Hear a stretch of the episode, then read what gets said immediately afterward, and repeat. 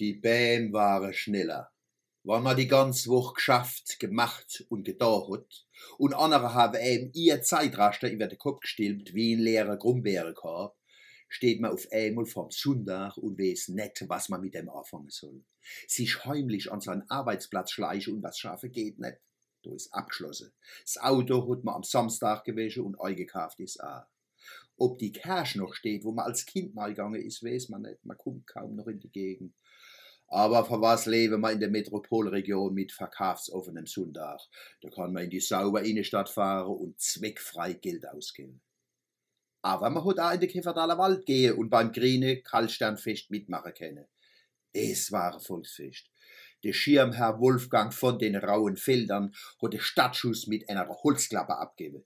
Kind und Keckel sind gelaufen, gerannt, gedappt und gedippelt. Zuerst sind die Bambinis los. Beim Sport hese Kinder nicht Kids wie beim Shoppen gehen, sondern Bambinis. Das ist ein Beitrag von uns Monomer zu der Völkerverständigung und Völkervermehrung.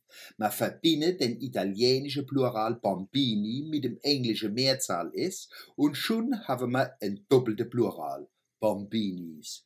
Da wäre aus 50 Kinder auf ein Schlag 100 aber schön war's. Beim Laufen sind einem die Blätter von der Bäumen wie hellgrüne Lichtscherben durch die Aare geweht. Der weische Wechsel zwischen Licht und Schatten hat Aare gut getan und der See. Am meisten habe ich die Frauen bewundert. Die können rennen und sich ganze Romane erzählen, ohne aus dem Takt zu kommen. Ich gesagt, Multitasker.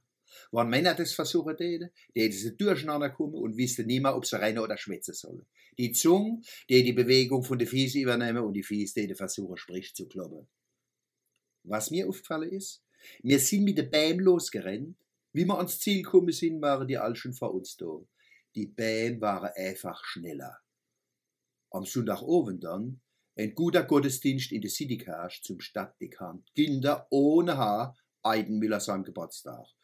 Es tut gut, dass es auch noch was anderes gibt wie der Kampf um Umsatz. So los ich mir ein Sonntag gefallen. Und dennoch in der Kunst halt den Film von Michael Kötz, Traumhafte Zeiten, Erzählungen einer Stadt. Mannheim, 1607 bis 2007. Herrlich.